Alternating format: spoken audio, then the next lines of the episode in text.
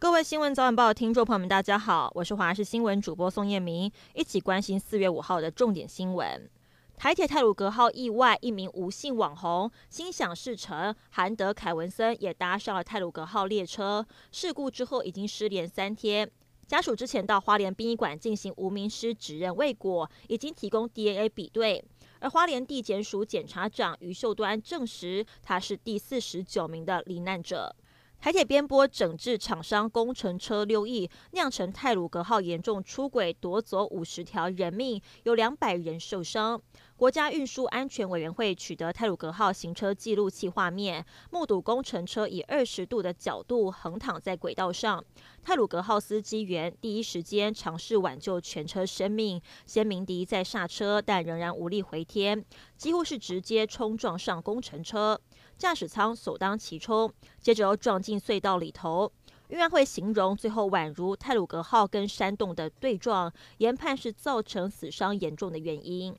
今天是清明连假最后一天，明天就要回到工作岗位上了。但由于海上风浪不佳，澎湖往嘉义的船班全数取消，民众只好想别的办法回来，转搭飞机或是往高雄的台轮号，收假的路一波三折。而在船票的售票处前排满人潮。澎湖往嘉义的船班取消之后，往高雄的台华轮船票柜台就挤满了人潮。风浪太大了，澎湖想往嘉义船班被迫取消，民众只能转搭飞机或是其他路线的船班回本岛，但早就已经客满了。国际消息：日本防卫队证实，三号有六艘的中国解放军军舰通过冲绳本岛跟宫古岛之间进入太平洋。六艘中国军舰以辽宁号航空母舰为首，再加上南昌号飞弹驱逐舰以及其他四艘的舰艇。防卫省指出，这六艘军舰最初在长崎县外海被发现，之后南下通过冲绳。虽然六艘军舰没有入侵日本领海，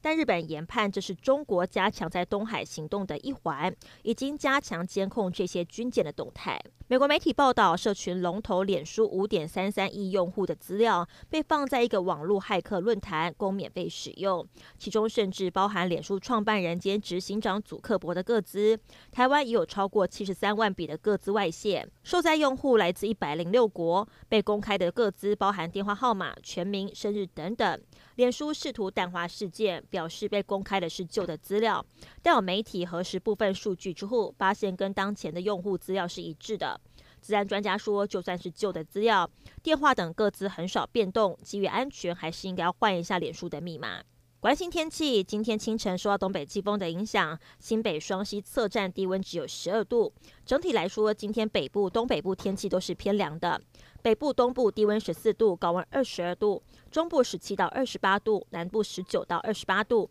特别是中南部地区，日夜温差会比较大。而连假最后一天，南来北往要特别注意天气变化。在降雨的部分，只有在东部跟东南部会有零星短暂雨，午后中南部山区也会有零星的短暂阵雨，其他地区都是多云到晴的好天气。而这波冷空气将影响到明天清晨，到时候东北季风减弱，各地天气就会回升。